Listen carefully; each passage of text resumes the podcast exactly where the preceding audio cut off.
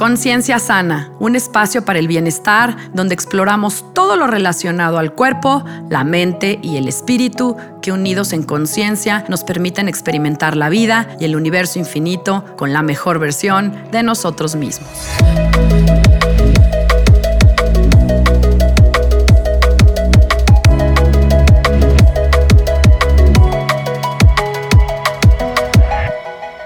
Hola, yo soy Sandra Romero, host del podcast Conciencia Sana, y te agradezco que estés conmigo en este espacio, aquí y ahora. La salud es la más grande posesión, la alegría es el mayor tesoro, la confianza es el mejor amigo, el no ser es un gran gozo. Lao Tzu.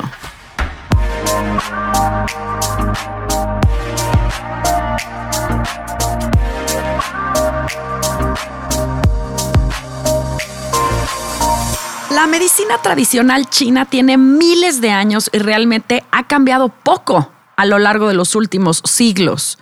Su concepto básico es que la fuerza vital llamada chi recorre todo el cuerpo, al igual que como sucede en todo el universo. Cualquier desbalance en esa fuerza vital es lo que causa la enfermedad y el padecimiento. Y bueno, es que cuando alteramos o hay una alteración de este balance o de los polos opuestos llamados yin y yang, pues al ser alterados empiezan a causar síntomas. La medicina en China entonces pues nos recuerda que los humanos somos el reflejo o la representación del microcosmos y por eso también hay una ley universal que nos señala que como es arriba, es abajo y viceversa. Es así que no podemos olvidar que somos seres completamente interconectados con el cosmos, con el universo, con la naturaleza y que estamos sujetos a todas sus fuerzas y leyes. Es por esta razón que en este episodio quiero hablar de cómo podemos recuperar el balance en la salud a través de uno de los tratamientos claves de la medicina china tradicional, que es la acupuntura. Buscar el balance entre la salud y la enfermedad es un concepto para mí sumamente clave y que quiero compartir el día de hoy.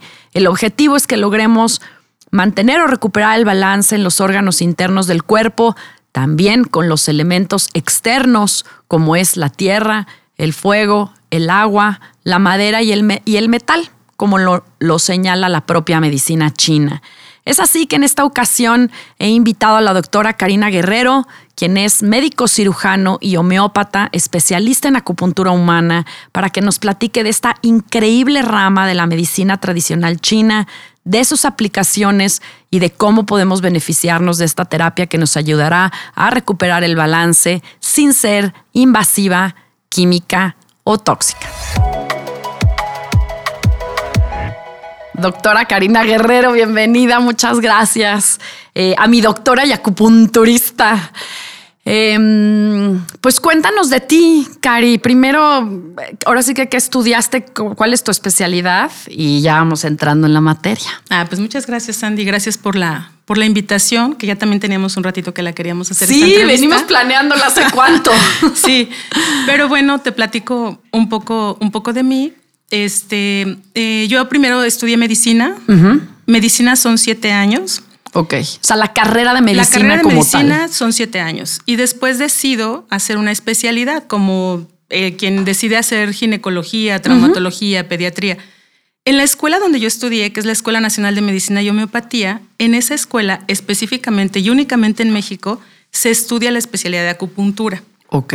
Y entonces ahí, pues, yo tenía, ahí fue mi licenciatura y entonces yo tenía esa apertura porque yo sí sabía y conocía perfectamente que ahí existía esa especialidad y bueno, me había encantado, ya la había conocido y decido estudiarla. Entonces esa tiene una duración de otros dos años.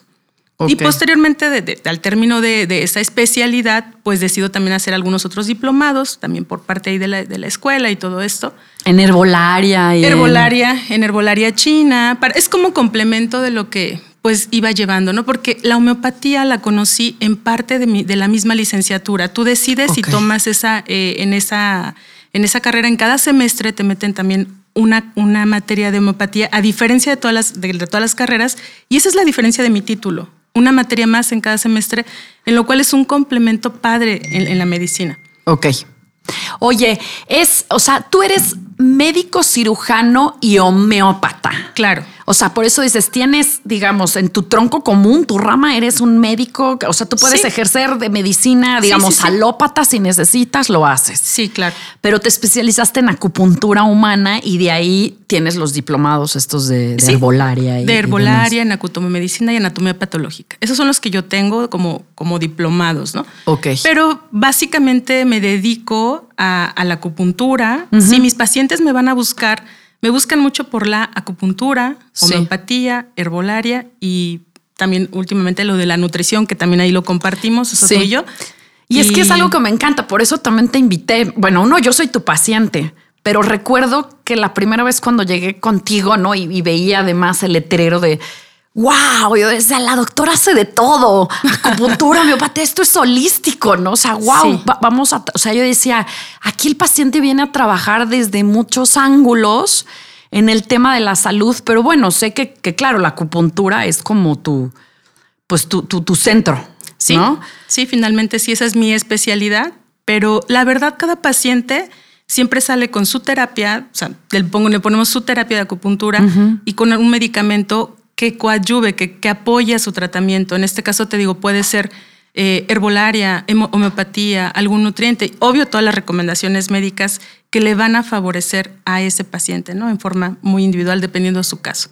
A ver, platícame entonces de la, de la acupuntura, o sea, porque claro, todos sabemos, ah, acupuntura, agujas, ¿no? Sí. Pero, ¿qué es? Porque es milenaria, ¿no? Sí. Entonces, este, ¿cuál es, pues, la magia de la acupuntura? ¿Por qué sí funciona? Y funciona tan bien. Mira, la acupuntura pertenece, es parte de la medicina tradicional china. Ok. En la medicina tradicional china lo más importante es la herbolaria china. Por eso también después la estudié, porque al conocer la acupuntura y los mismos maestros me decían, esto es lo, esta es la base. Y prácticamente ya la acupuntura es también, mm, también de las más importantes, pero la base, la, la más grande es la, la herbolaria. La herbolaria china. Sale la herbolaria. Y entonces, este, bueno, e- esta, esta medicina tradicional china, eh, te digo, el- el- el- la acupuntura es una, es una terapéutica no medicamentosa. Se divide así la, la- la- la medicina.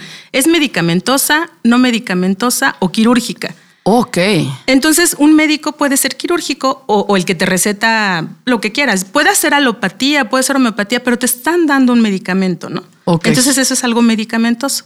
Pero tú puedes también obtener otra parte cuando no te dan algún medicamento. En este caso, la acupuntura no tiene nada, la aguja no tiene nada. Ajá. Simplemente es la inserción de agujas en puntos acupunturales, los cuales van a hacer esa parte, esa, van a tratar de equilibrar a tu cuerpo, de tratar de equilibrar tu sistema inmunológico, de hacerte, de, de desinflamar, ¿verdad?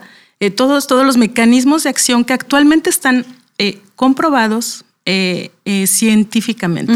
Porque se pensaría, y esta parte mágica, chamanista, no precisamente. No, exacto. Mira, esto viene ya México, precisamente en México, más o menos desde los noventas, o sea, tenemos 30 años que ha venido evolucionando. Ok. Y que se viene practicando la acupuntura en Pero ya como forma totalmente legal, como eh, eh, esta parte que tú la puedes, como médico, puedes decidir tomar una especialidad y decir, ah, yo elijo eh, estudiar una especialidad en acupuntura. Ok. Y está avalado por una universidad, en este caso el Instituto Politécnico Nacional. Ok. Es el único instituto en México que te avala el estudio de acupuntura. Así como médico, o sea, su, su, su, el, el Instituto Politécnico dice, sí te enseño acupuntura, pero si tú eres médico previamente. Ok. ¿ok? Ok. Porque tú puedes tomar, tú, Sandra, que eres coach nutricional, podrías ejercer un poco de acupuntura y tomas un diplomado, o sea, X, ¿no? Es que ahora está muy, eso se da mucho de, ay, cualquiera en un fin de Sí. semana, en seis meses puedes aprender eso. Y a mí me parece que es algo muy Pero serio. ese es un punto importante en el acupunturista que hemos tratado de rescatar precisamente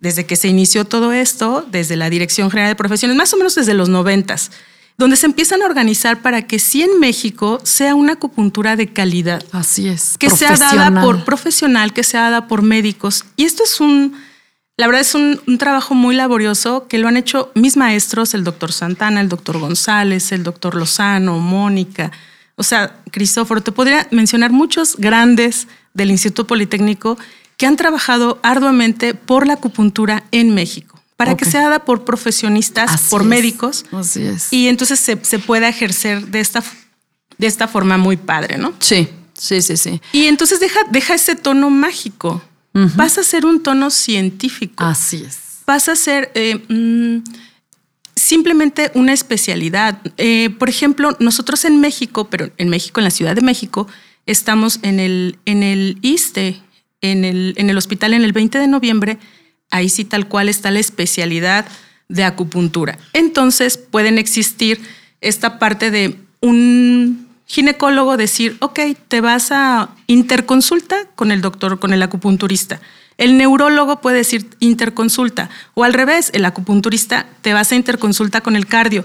Tal cual se maneja en medicina, ya pasó a ese nivel. La wow, doctora, porque yo, todo, yo creo que todo mundo creemos que a nivel eh, gobierno, o sea, a nivel seguro social y demás, las personas no tenían la oportunidad de probar los beneficios de, estas medicinas. Sí, pero eso ha sido progresivo. Entonces no está en todos los, no está en todos los niveles. Y el 20 de noviembre es un hospital de primer nivel. Entonces sí lo tenemos en México, sí existe, pero ha sido un trabajo pues progresivo, ¿verdad? Y se ha logrado. Entonces cuando ya por fin los chavos empezaban a hacer sus tesis y nos empezaron a abrir eh, campos en los hospitales y de ahí dijeron, órale. Entonces, ah, pues de ahí, no, pues sí, ya se fue abriendo el, ese campo específico para acupuntura y actualmente es totalmente bien vista y claro convive con la alopatía de, de hecho los médicos pues también en muchos estudios que salimos avante verdad en varios dicen aguas porque estos este, están están duros ¿no? o sea el paciente responde muy bonito y hospitalizado. Igual está en homeopatía. Desde que yo estudiaba está el hospital de homeopatía de Pino Suárez. En ese hospital los pacientes, o sea, por ejemplo, si te operaron, pero también te pueden dar homeopatía los doctores, porque puede que tú seas un cirujano o traumatólogo. Pero también fue homeópata y, si también le quiere dar árnica, pues que sabe que le va a favorecer a su tratamiento, claro. el paciente hospitalizado podría recibir. Es algo muy parecido a lo que se hace en China y es algo muy cultural. O sea, tú no estás acostumbrada a que en tu país existan en los hospitales estas terapias dentro de un hospital. Sabemos que solamente está la medicina ortodoxa, la medicina alopática, la medicina quirúrgica. Así es. Pero no precisamente. O sea, también puede existir esta parte integrativa donde el médico comparte, pues la, medicina es tan amplia que entre más cabecitas estén pensando para un problema, o sea, el, finalmente el que le va mejor es a tu paciente. ¿Estás de acuerdo? Así es. Ahora, te quiero preguntar, sabemos que es con agujas, ¿por qué responden tan bien los pacientes? O sea, ¿por qué, a diferencia de la medicina alópata? Bueno, el... ¿Qué hace? O sea, ¿cuál es, digamos, la, eh, la función de la acupuntura? ¿Qué es lo que hace en el cuerpo? Es que es un, también activa, activa tus neurotransmisores. O sea, no es magia. es una activación de neurotransmisores. Entonces sabemos que está la serotonina, que es, está catalogada como si tú tienes serotonina, niveles de serotonina, tus niveles de felicidad también van a estar bien, ¿verdad?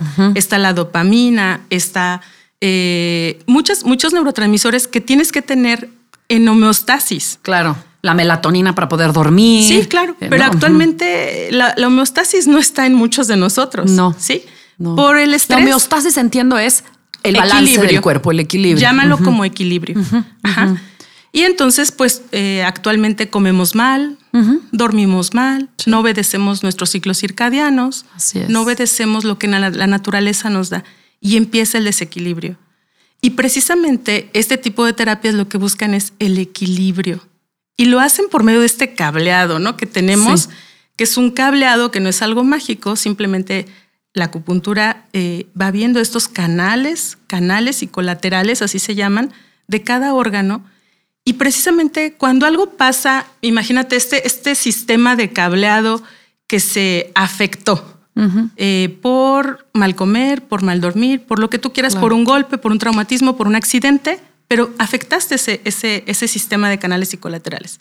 Y entonces la acupuntura va y restablece va y restablece. Entonces, cuando permite que este sistema nuevamente pueda volver a, equilibrarse, entonces vuelve a, el paciente vuelve a entrar en ese estado de salud. ¿Por medio de qué? Por medio de este estímulo para producir precisamente neurotransmisores, para ser un proceso antiinflamatorio. A ver, y yo por lo que he visto, ¿no? Porque por lo que he visto en tu consultorio, cuando he visto cosas de acupuntura estudiado, este sistema de cableado que dices es también como del sistema nervioso, ¿no? O sea, todos los puntos de acupuntura como que son en puntos del, sistema nervioso. Es que a mí lo que me encanta, que incluso me encantaría que compartieras, es que hay veces que te pican el dedo de la mano y estás, estás atacando el riñón, por decir así, o el pie y es el hígado. ¿Cómo, cómo funciona esto? Es algo padre, o sea, yo digo, sí, es, una, esta es una terapia milenaria. Ajá tiene más de 3.000 años que se practica. Ajá, entonces se considera como una terapia milenaria donde vamos a trabajar en puntos acupunturales que hace miles de años, hace 3.000 años, ellos encontraron empíricamente este proceso tan complejo de canales, pero que ahora científicamente se ha ido comprobando, simplemente comprobando. Ok, claro. Y un punto acupuntural es un punto que anatómicamente sí es distinto, tiene cuestiones este, de tejidos, eh, es distinto a nivel eh, de electricidad, a nivel de vascularidad, tiene mayor cantidad de venas, tiene mayor cantidad de arterias, tiene mayor cantidad de nervios, pero eso lo descubrieron hace 3.000 años. Exacto. Y entonces simplemente cuando tú insertas esta, esta aguja, pues tiene todas esas capacidades el punto, por lo cual tú puedes restablecer la salud. Ok. ¿Cuántos, ahora sí que por mera curiosidad, cuántos puntos de acupuntura hay? Pues es que 380 y tantos y luego siguen los extraordinarios y, o sea, y aparte los puntos ashi, que son puntos dolorosos, o sea, finalmente existen muchos, muchos, muchos puntos. Existen 12 canales psicolaterales, eh, eh, existen eh, seis, tres y tres, en la parte interna y en la parte externa, miembros superiores y miembros inferiores, y de ahí también están los canales extraordinarios. Pero eh, un paciente puedes encontrar algún punto que no pertenezca precisamente a esta red que decíamos de canales psicolaterales, se llama punto ASHI, que se llaman puntos dolorosos. que aunque se sale un poquito del canal, pero si el paciente lo tiene positivo, lo pones y puede resultar una magia, ¿no? Sí, sí. sí. Em, y ahora sí que antes de pasar, que te quiero preguntar de la medicina alópata, he sabido de pacientes que no le entran las agujas. ¿Qué, pasa ahí? ¿Por qué, hay pacientes que de plano? El, generalmente hay unos puntos también que se utilizan mucho para cuestiones mentales. O sea, nosotros así decimos, este punto es para tranquilizar el espíritu, este punto es para esto, este punto sirve más para este otro órgano. Y generalmente actualmente, y sobre todo ahorita como lo resalta la pandemia, tanto paciente de estrés. Y el paciente finalmente de estrés, ¿cómo encuentra su cuerpo? ¿Cómo encuentra sus músculos? Sí, sí, está. Contracturados, ¿no? Contracturados, los encuentras muy duros. Y sí, en ocasiones ese paciente, por ejemplo, a nivel de trapecio, a nivel de cervicales, a nivel craneal, puedes encontrar esta parte que te da trabajito. tenso. Te da trabajito. Ajá. Sí. Meter una aguja. Y se ve paulatinamente conforme va pasando mm, el, tratamiento, cómo, cómo entra mucho más fácil, ¿no? La, aguja. Pero también es una parte física que dices, pues estás contracturado. Es un, pues, bloqueo, digamos, físico. Y entonces sí es esta parte. No es tanto que no entre, te da trabajito. Te da trabajito. Pero sí, sí puede entrar. Oye, y ahorita por lo que te escucho, dices, bueno, hay, hay una parte como psicoemocional. ¿Eso significa que también la acupuntura tiene ese alcance? O sea, tiene alcance, por ejemplo, en pacientes de ansiedad, de depresión, eh, asuntos, por ejemplo, que, para mí es otra, esas son las grandes pandemias, yo lo veo así, ansiedad, depresión y falta de sueño. O sea, la gente no duerme. Pues es por lo que más nos buscan, ¿no? Sí. Eh, soy muy buscada por eso, porque el paciente tiene insomnio, tiene ansiedad, tiene depresión. Esas son las patologías que han cambiado, que yo tampoco había visto ni en niños. y actualmente veo niños con estas patologías que tú estás mencionando. Y sí, claro que sí, son de, las, de las más, o sea, la OMS decía desde el principio cuántas enfermedades. La OMS ha reconocido la acupuntura desde hace también como por ahí de como casi 30 años. No, te, eh, no te doy el dato exacto, pero tiene muchísimos años que la OMS reconoce a la acupuntura en más del 80% de los países que es una terapéutica que sirve y que, que está bien.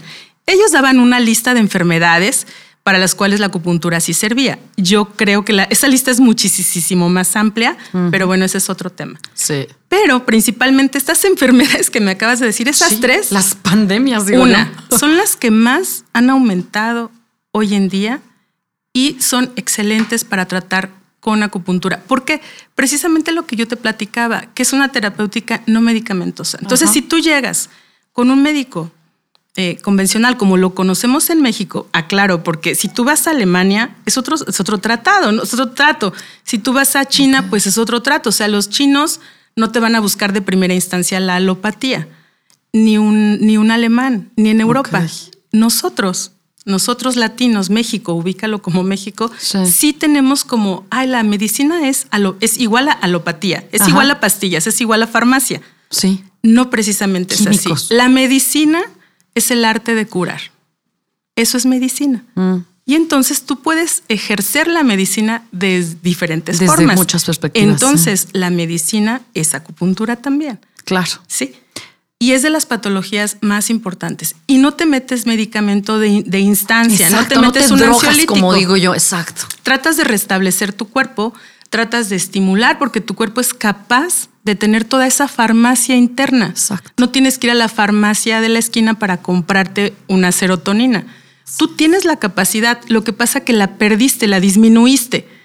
Porque mal comiste, porque mal dormiste, porque mal haces ejercicio, porque tus hábitos se están viendo afectados, ¿sí? Pero si tu médico holístico te enseña, te explica, te, te, hurga ahí de, a ver Sandra, este, ¿cómo estás comiendo? Porque el médico ya no se sienta a platicar esa parte con su paciente. Sí. Pero si nos sentamos a platicar, eso sí nos enseñan bastante, ¿no? Un interrogatorio amplio de ver cuál es el motivo de mi paciente y cambiando esos hábitos y, restableciendo con estos puntos al insertar la aguja y sabemos que esta aguja hace una neuromodulación en esos neurotransmisores y entonces yo logro en conjunto con mis hábitos y en conjunto con mi terapia aumentar ciertos niveles de neurotransmisores, pues mi paciente le va bien. Y no precisamente le tengo que dar un ansiolítico o un antidepresivo u, otro medicamento. Ahorita que decías de lo de la OMS, y bueno, creo que un poco también México ha tenido como esta cultura o este desarrollo de la medicina alópata, pues un poco por Estados Unidos, ¿no? O sea, porque tenemos pues esa influencia. ¿Por qué, por qué ha crecido o por qué creció más la medicina alópata? que la medicina tradicional que tiene 3.000 años. O sea, siempre como que yo digo, ¿a qué hora perdimos esa sabiduría? ¿O a qué hora la dejamos de lado y nos fuimos al lado químico? Sí, yo creo que... Y de supresión. Sí, sí, sí. Este, esa parte, pues, también ¿Cuál es, tu visión? De es algo cultural. Es cultural. Es cultural. Porque, por ejemplo, te puedo decir que en, mi familia jamás la perdimos. O sea, mi mamá jamás la perdió. O sea, para mí, si tú me preguntas, Karina, desde la infancia, ¿cuál es tu medicina? Siempre ha sido homeopatía. Sí. O sea, para mí, algo extra es la alopatía. Sí. Entonces, algo cultural también, que te enseñan también. Y dónde vives y toda esta parte. ¿Cómo lo vas viviendo, no? Pero, sin embargo, sí, sí hubo un boom, como que, y, la Mismo, los mismos médicos, este, como que también rechazaron este tipo de medicinas.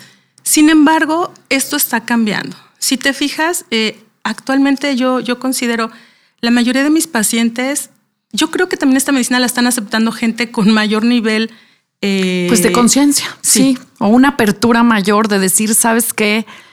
Pues la alopatía se queda, o sea, desde mi perspectiva, la alopatía se queda ahí porque no ataca la raíz. Por eso te decía, de supresión. Es puro anti. Exacto, te suprimo, te, ¿no? Pero no estás atacando la raíz. No hay, como dices tú, ese trabajo de, a ver, ¿por qué desbalanceaste tu cuerpo? ¿Por qué enfermó? Es un antiinflamatorio, un antiespasmódico, un antibiótico, un ansiolítico. O sea, todo un antihistamínico. Todo es anti, es la enfermedad de los contrarios. Así es. Y entonces también parte de la medicina homeopática es la enfermedad de, los, de los similares, ¿no? Ajá. Este, no, no corresponde específicamente a acupuntura, pero es esta parte, ¿no? Entonces, también es un poco más rápida. Los pacientes hoy en día quieren algo rápido. Eso, eso creo que también es un punto que la gente se quiere curar ya. Tres pastillas, dame un antibiótico, sí, que, en tres ya estoy fuera. Que, hasta donde tienes un dolor de cabeza y en lugar de analizar, oye, primer paso, ya me tomé agua porque si estoy deshidratada pueda que me duele la cabeza Pero no, o sea, pásame el Advil, pásame esto. Puede ser que vaya por ahí. Y entonces como que fue, fue un, boom. Sin embargo, yo veo, yo veo que así como también está toda esta parte de, moda del orgánico y, ah, o sea, me explico, o sea, que sí estamos regresando, estamos retornando y cada vez la gente busca más una medicina holística, una medicina integral, una medicina que no es alternativa, platicamos, es una medicina. exacto. Que es integrativa. Ay, es que yo voy a la acupuntura, es medicina alternativa. Sí, claro. Incluso tú fuiste a la que un día me corregiste. No, no es medicina alternativa. Esta es la medicina tradicional. Sí, es una medicina tradicional, es una medicina integrativa, que muchas personas pueden decidir que sea su primer recurso.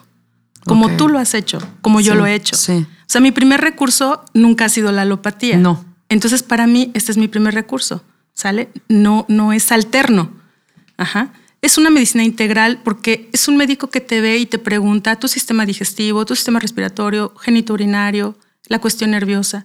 Y un gastro, tú vas a un gastro y te dice, ah, mm, ok, el estómago. Y tú le dices, oye, doctor, y tengo tantito flujo. Ah, así ve con el otorrino. Sí. O sea, no integramos, ¿no? Los médicos. Y es lo que estamos tratando de hacer.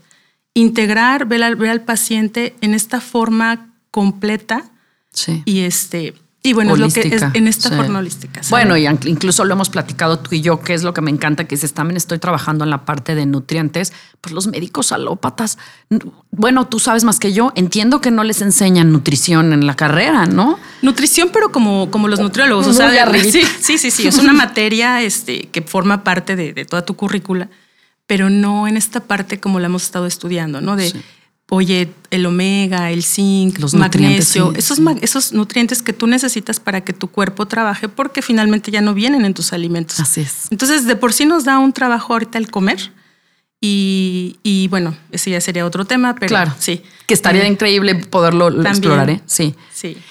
Y mira, por último, quería preguntarte, ¿hay ¿Tiene la acupuntura limitaciones? Hay pacientes a los que sí, a los que de plano no puedes tratar o padecimientos a los que dices, no, la acupuntura aquí ya no, vaya si usted este, a otra cosa. Bueno, claramente, excepto cirugía, ¿no? Sí, claro. Ahora, si esta es una cirugía, pues es una cirugía. Mira, ¿Pero algún padecimiento? Eh, generalmente es una, es una terapia muy noble que se encarga de, de hacer un proceso antiinflamatorio y cualquier enfermedad va a tener ese proceso. Okay. Entonces está eh, llevo yo de acupunturista, ya tengo 22 años.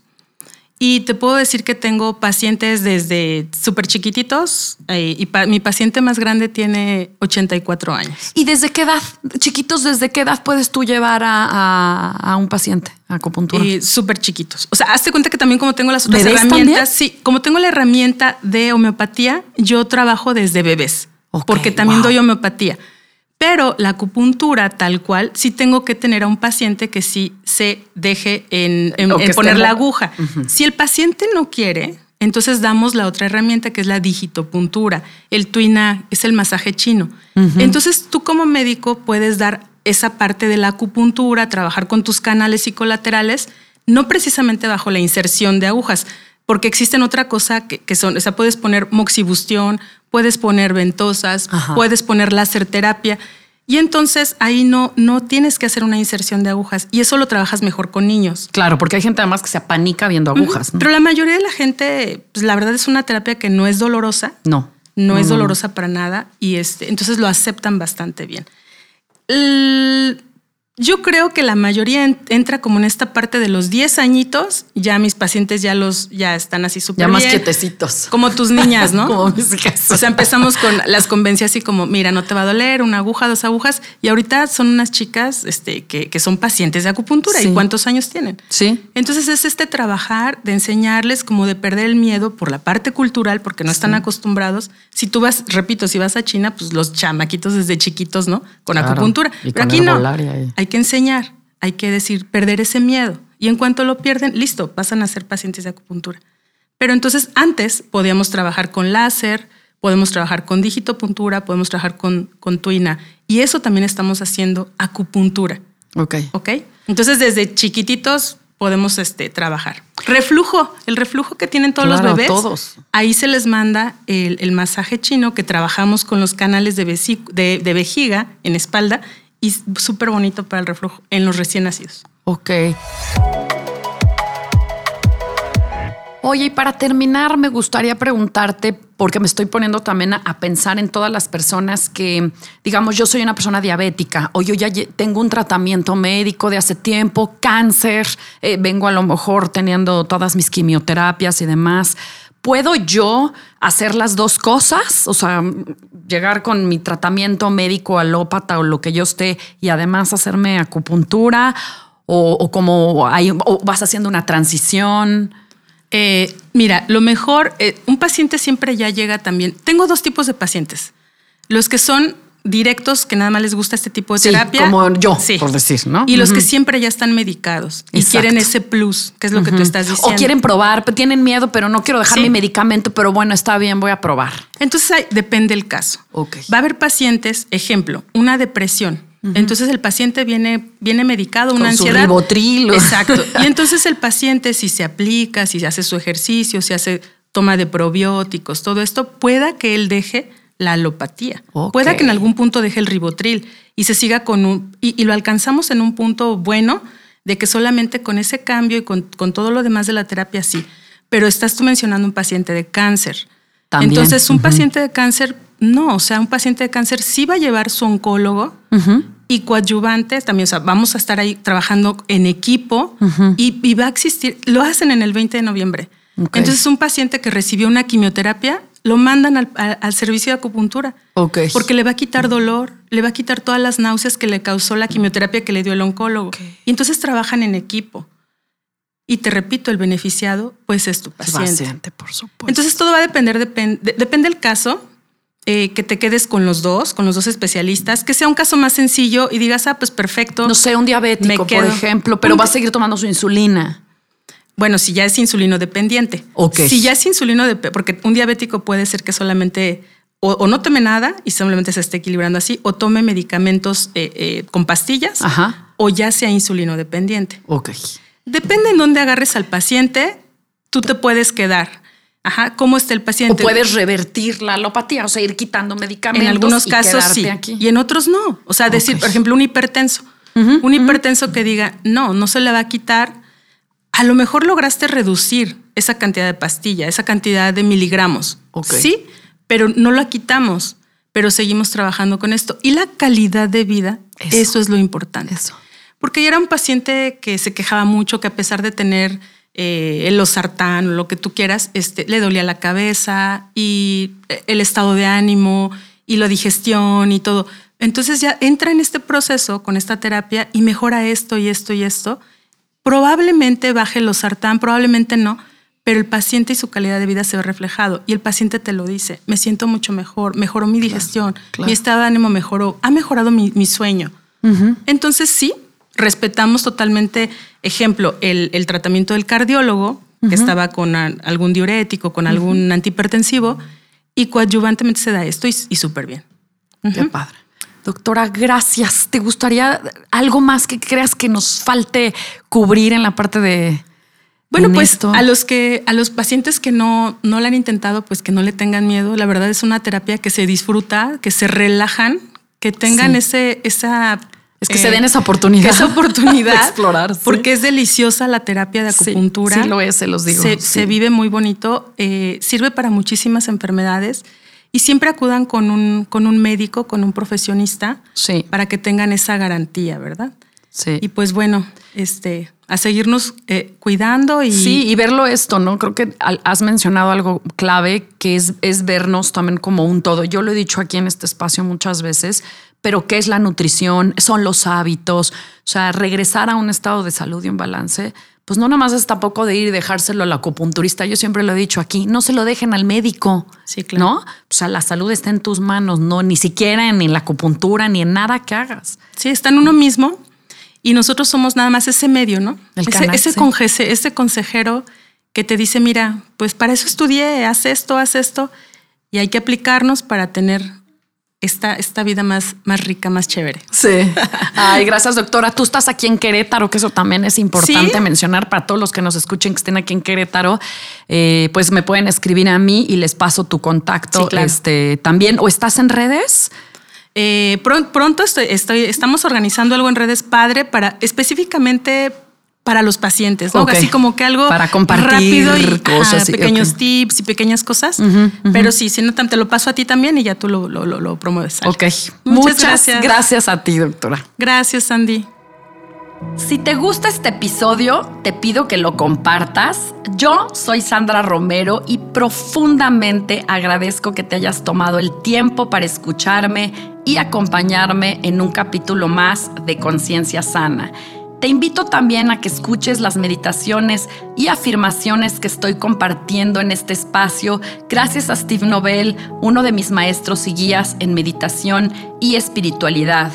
Todos mis contenidos, incluyendo mis escritos, están ya en mi página web www.sandraromerofc.com y puedes seguirme en Instagram y Facebook como arroba Sandra Romero FC o a mi correo sandraromerofc arroba gmail.com. Amor y bendiciones. Nos vemos a la próxima. Namaste.